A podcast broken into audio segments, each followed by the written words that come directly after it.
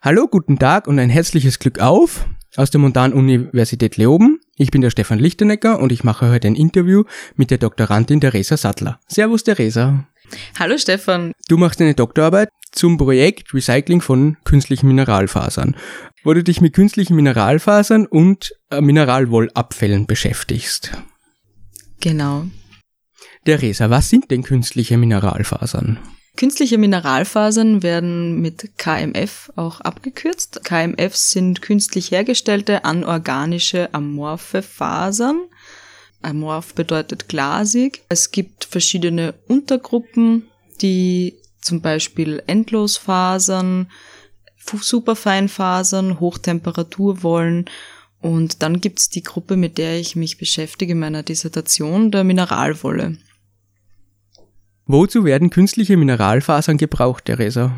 Also KMFs werden für recht breites Spektrum angewandt, als Isoliermaterial, für den Brandschutz, aber auch in der Schalldämmung. Das kommt eben je nachdem darauf an, äh, welche KMF-Art da jetzt da angesprochen wird. Aber Endlosfasern zum Beispiel werden für faserverstärkte Werkstoffe verwendet. Superfeinfasern werden für Spezialfilter verwendet. Dann die Hochtemperaturwollen haben eben, wie auch der Name schon sagt, einen Einsatzbereich in einem in höheren Temperaturen. Da spricht man von ungefähr 600 Grad Celsius bis maximal 1800 Grad Celsius. Und die Mineralwollen werden in einem niedrigeren Temperaturbereich hauptsächlich eingesetzt und dienen auch, sagen wir mal, größtenteils der Wärme- und Schallisolierung und werden auch im Gartenbau verwendet. Im Gartenbau? ja, also das ist ein Anwendungsgebiet, an das man vielleicht nicht als erstes denkt, aber in Glashäusern werden Mineralwollewürfel als Substrat verwendet. Das heißt, äh, die Tomaten oder sonstiges Gemüse, was zum Beispiel jetzt in Holland angebaut wird, wächst auf Mineralwollen. Ha, interessant, das habe ich zum Beispiel auch nicht gewusst. Coole Sache. Was ist Mineralwolle überhaupt? Mineralwolle ist eben, wie vorhin schon erwähnt, ein Dämmstoff, der wollige Beschaffenheit besitzt. Also Wolle nicht, wie man es jetzt aus dem privaten Haushalt kennt, aber in dem Fall ist als Wolle einfach eine ungerichtete Anhäufung von Fasern zu sehen, die eben unterschiedliche Längen und unterschiedliche Durchmesser besitzen. Die Mineralwollen unterteilen sich in Glaswollen, Steinwollen und Schlackenwollen, äh, wobei eben der Unterschied hauptsächlich oder sagen wir mal ein wesentlicher Unterschied vor allem im Chemismus besteht. Der Glas- und Steinwollen und Schlackenwollen natürlich auch, aber Schlackenwollen werden heutzutage nur untergeordnet eingesetzt. Wo ist denn der Unterschied zwischen Glaswolle und Steinwolle? Also einerseits gibt's auch Unterschiede in, der, in den Herstellungsverfahren. Wir haben da Düsen, Verdüsungsverfahren, es gibt Schleuderverfahren zur Herstellung. So wie Zuckerwatte? ja, ähnlich wie Zuckerwatte, nur nicht ganz so süß. ähm, also, um noch einmal näher auf den Unterschied im Chemismus einzugehen, für Glaswolle werden Rohmaterialien verwendet wie etwa, in etwa 80% Recyclingglas, Flachglas, also Altglas, äh, Kalk, Quarzsande und Zuschlagstoffe, also Bindeschmelzmittel, Kunstharze. Dann gibt's eine, einen Hersteller, der Zuckerlösungen verwendet äh, und Mineral- sowie Silikonöle. Bei der Steinwolle sind die Rohmaterialien, sagen wir mal, natürlicher oder die hauptsächlich natürlicher Herkunft. Das wären Diabas, also Gesteine wie Diabas, Basalte, Dolomit, dolomitische Kalke und zusätzlich eben auch diese Binde- und Schmelzmittel, Mineral- und Silikonöle. Warum ist bzw. sind Mineralwolle oder Mineralwollabfälle interessant? Warum untersucht man das? Also für mich gibt's natürlich sehr viele Dinge, die ich an dem Thema oder an Mineralwolle und Mineralwolleabfällen interessant finde. Aber ein wesentliches Thema ist derzeit zum einen die Entsorgung und auch das Recycling. Also es gibt derzeit auch kein Recycling Und eine andere Thematik ist jene, dass es zwischen den Mineralwollen und Mineralwolleprodukten und Mineralwollenabfällen die Unterscheidung zwischen alten und neuen Mineralwollen gibt. Das hat darin den Ursprung, dass alte Mineralwollen, die etwa vor 1996 erzeugt worden sind, und man kann damit rechnen, dass die auch noch später in den Verkehr gebracht worden sind, als Verdacht auf krebserzeugende Wirkung eingestuft sind, während Mineralwolleabfälle aus dieser Zeit als karzinogen eingestuft sind, woraufhin Mineralwollehersteller ihre Rezepturen verändert haben, hin zu biolöslicheren Chemismen und ab diesem Zeitpunkt sind Mineralwollen, also Mineralwolleprodukte und Mineralwolleabfälle nicht mehr als krebserzeugend einzustufen. Und solche Produkte, die eben in diese neue Kategorie reinfallen, also neue Mineralwolleprodukte beziehungsweise neue Mineralwolleabfälle, besitzen dann das RAL und EUZEP-Gütesiegel. Also ist das der Grund, warum Mineralwolleabfälle mit Asbest in Verbindung gebracht werden, also wegen der krebserregenden Möglichkeit. Ja, das könnte man jetzt sehr weit hergeholt ja sagen. Eigentlich sehe ich den Grund darin, dass Mineralwolleabfälle, die eben als gefährliche Mineralwolleabfälle einzustufen sind, in die Schlüsselnummer, also als Asbestabfall und Asbeststaub entsorgt werden müssen unter der gleichen Schlüsselnummer und daher quasi auch damit in Verbindung gebracht werden. Also es gibt ja durchaus auch andere faserige Materialien, die sogenannte äh, lungengängige Fasern freisetzen. Asbest ist ein Material, äh, Mineralwollen können lungengängige Fasern freisetzen, aber auch Carbonfasern. Und das Problem ist, wenn diese Fasern freigesetzt werden und dann diese lungengängigen Fasern in die Alveolen eindringen, dann können sie dort Schäden anrichten beim Menschen. Und dann ist wiederum die Biolöslichkeit das wichtigste Kriterium. Das heißt, neue Mineralwollen mit höherer Biolöslichkeit können im Gewebe weniger Schaden anrichten als solche, die einfach länger im Körper des Menschen verweilen. Und Asbestfasern haben eine sehr lange Verweildauer, Carbonfasern ebenso. Und das ist auch gerade der Vorteil bei den Mineralwollen, würde ich jetzt meinen, dass dadurch, dass sie künstlich erzeugt worden sind, die Rezeptur ja genau angepasst werden kann. Im Gegensatz zu einem Asbest, der einfach als natürliches Mineral vorkommt, kann man als Hersteller die Rezeptur steuern, weg von einer biopersistenten Rezeptur hin zu einer biolöslichen Rezeptur. Und somit kann dann in weiterer Folge auch diese Verweilzeit im Körper gesteuert werden. Die Schlüsselnummer, die du angesprochen hast, ist ja nur dafür da, damit man weiß, wie abfallrechtlich etwas entsorgt werden muss. Genau. Und in dem Sinne werden dann gefährliche Mineralwolleabfälle auf der Baustelle, nach, sagen wir, nach, nach dem Rückbau des Gebäudes, in luftdichte Säcke verpackt. Das Ganze wird an die Deponie geliefert und muss dann im Asbestkompartimentsabschnitt abgelagert werden. Und das ist egal, ob es jetzt wirklich Asbest ist oder nicht Asbest ist. Dadurch, dass es als gefährlicher Abfall eingestuft wird, muss es so sein. Genau, also es gibt, beziehungsweise in dem Fall hat sie ja dann diese Schlüsselnummer von Asbest und insofern wird es dem dann auch zugeordnet. Wir haben gerade ein bisschen über Asbest geredet. Ist Asbest Mineralwolle? Ist Asbest der Überbegriff oder ist Asbest ein, ein Ding oder ist, sind es mehrere Dinger wissenschaftlich? Also du sprichst mich als Geologin jetzt natürlich mit dieser Frage persönlich sehr gut an. Asbest ist ein natürlich vorkommendes Mineral Wobei eben das nicht nur ein Mineral ist, sondern wie schon von dir richtig vermutet, eine Gruppe. Es gibt einerseits die Serpentinasbeste, dazu gehört das Mineral Chrysotil, der wird auch als Weißasbest bezeichnet, und auf der anderen Seite die Amphibolasbeste. Da wiederum gibt's Minerale wie den Krokitolit, den sogenannten Blauasbest und den Amosit, den Braunasbest, Anthophylit, Tremolit und Actinolit. Wird Asbest heute noch verbaut oder wird Asbest heute nicht mehr benutzt? Es gibt seitens der EU seit 2004, also es ist mit 1.1.2004 in Kraft getreten, ähm, ein Inverkehrbringungs- und Verwendungsverbot für Asbest. Das heißt für die gesamte EU. In Österreich waren wir in bestimmten Teilbereichen schon früher dran, damit das Material zu verbieten. Und wenn man sagt, Asbest wurde verboten, da gehören dann alle Asbestarten, Untergruppen dazu. Ja. Was ist denn der Unterschied von Asbest zu anderen Mineralwollen? Also es gibt einige Unterschiede. Ich würde mal behaupten, mehr Unterschiede als Gleichheiten. Asbest hat ein natürliches Vorkommen, Mineralwollen werden künstlich erzeugt.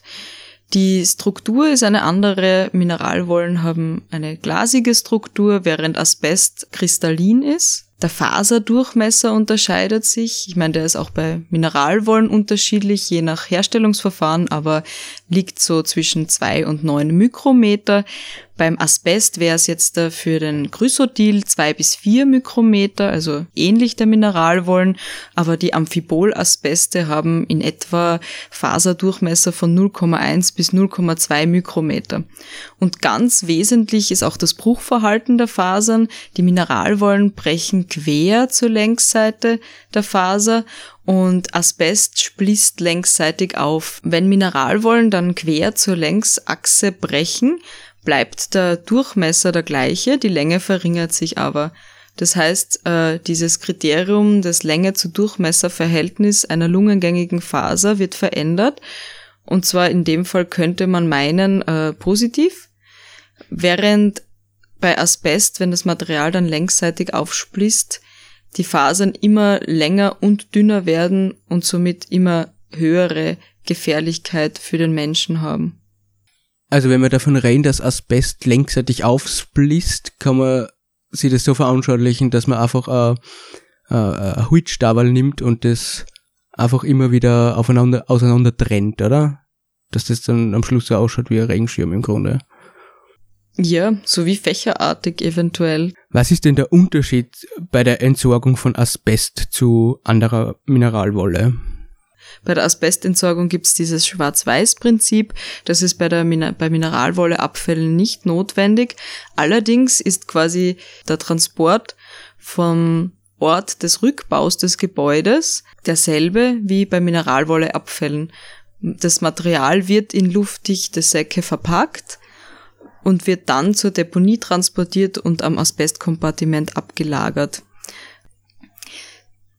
Durch die Recycling-Baustoffverordnung werden Mineralwolleabfälle getrennt gesammelt. Das heißt, vor Ort beim Rückbau eines Gebäudes entfernt der Arbeiter sie händisch und dadurch hat man eigentlich einen recht sauberen, störstofffreien Abfallstrom. Okay, wir haben gerade gehört, Asbest wird einfach deponiert und werden immer benutzt, weil es gefährlich ist. Wie ist das mit Mineralwolle? Kann man die nochmal benutzen? Kann man die wiederverwenden? Kann man die recyceln? Kann man da neue Mineralwolle draus machen? Wie funktioniert das?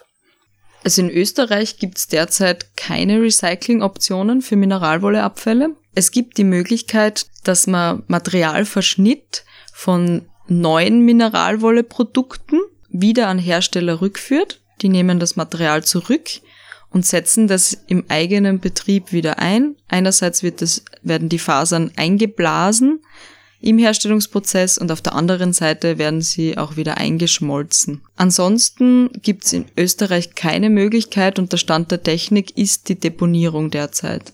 Es gibt auch keine Wiederverwendung des Materials und insofern ist es eben wichtig, dass gerade in Österreich Recycling-Optionen für dieses Material gefunden werden.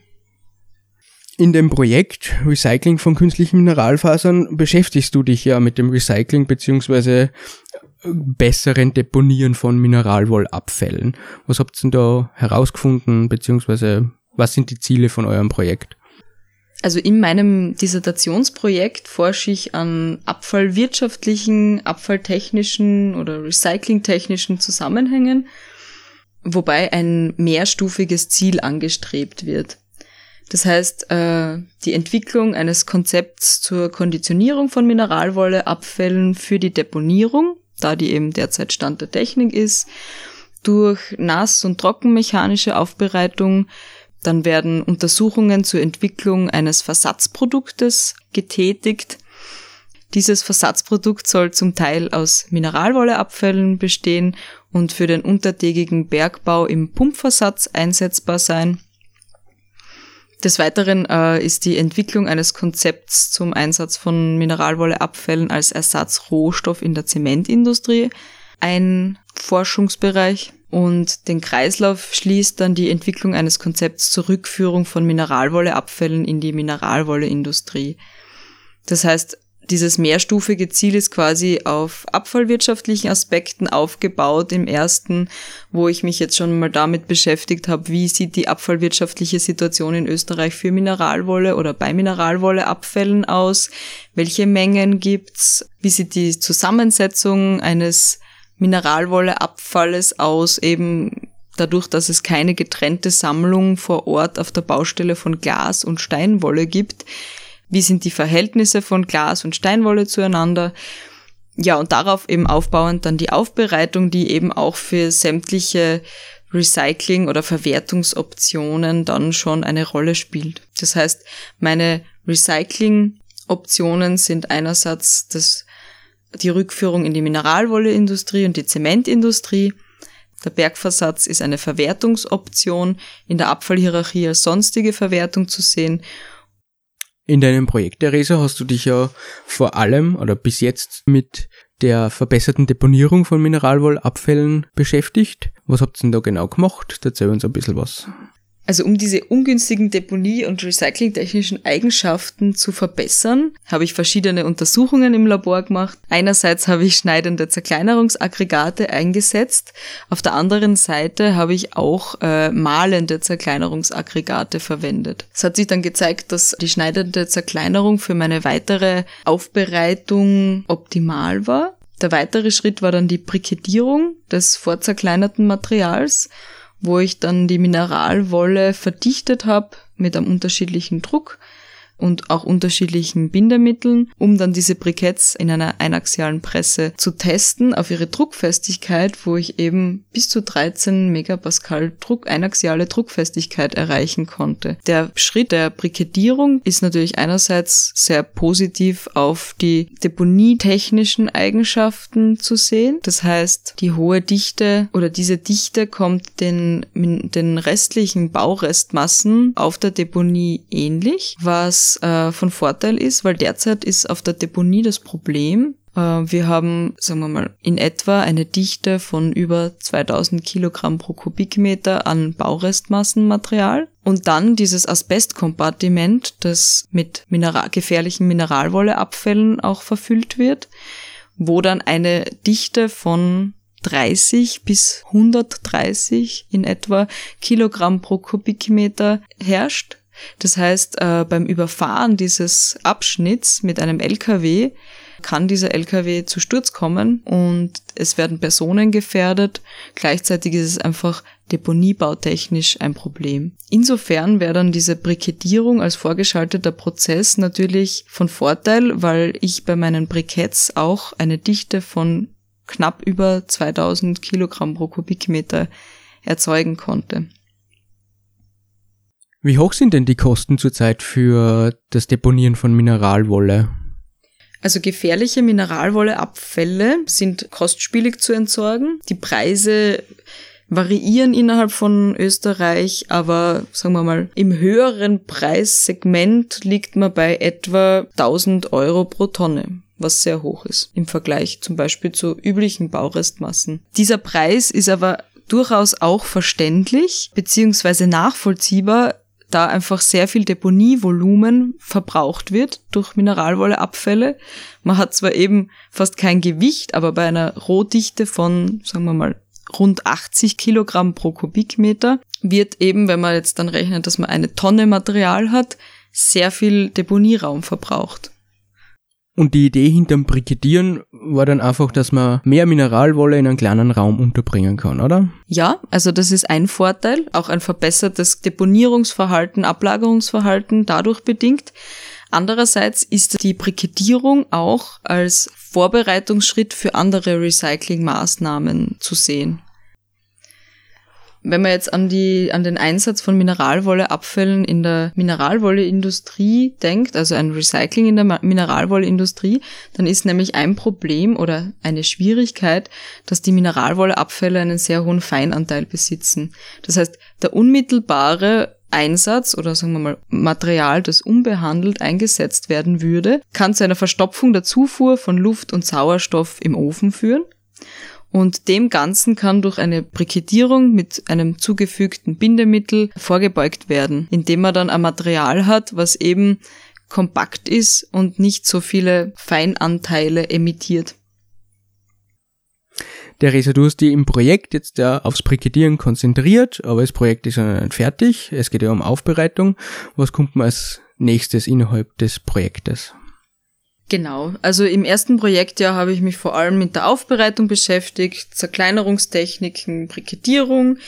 In dem Sinne ist eben die Handhabbarkeit des Materials eindeutig verbessert worden und die Briketts bilden quasi die Grundlage für weitere Recyclingschritte, weil man sie eben auf der Deponie ablagern kann, aber auch im Zementwerk einsetzen kann und auch für die Recyclingoption der Rückführung von Mineralwolleabfällen in die Mineralwolleindustrie könnte man natürlich dann diese Briketts einsetzen. In zukünftigen Versuchen werde ich an der Entwicklung von Versatzprodukten forschen. Das Ganze wird an die Gegebenheiten am Versuchsstandort angepasst werden und diese Versatzprodukte werden dann auch auf Laugungsverhalten und optimale geomechanische Eigenschaften untersucht und weiters werde ich auch eben noch vertieft in den Einsatz von mineralvolle Abfällen für die Zementindustrie arbeiten. Das heißt, Klein- und Großversuche sind vorgesehen, bei denen es ums Schmelzverhalten der Fasern im Drehrohrofen geht, sowie auch die optimale Zudosierung. Und der letzte Schritt ist dann eben das Recycling in der Mineralwolleindustrie,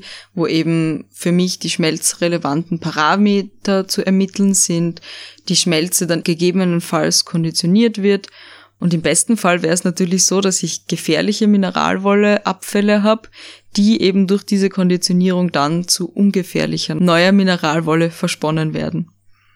Also so wie sich das anhört, Theresa, hast du noch sehr viel vor in deiner Doktorarbeit beziehungsweise bei diesem Projekt. Auf jeden Fall. Es wird noch sehr interessant und spannend und manche Dinge haben sich dann doch als recht zukunftsweisend herausgestellt. Danke Theresa für dieses Interview über Mineralwolle und dein Projekt dazu, beziehungsweise Doktorarbeit dazu. Wir werden uns sicher wieder mal zusammensetzen und nochmal drüber reden. Und Baba und danke. Ja, danke dir, Stefan, für deine Fragen und für das interessante Gespräch. Bitte und danke. Baba.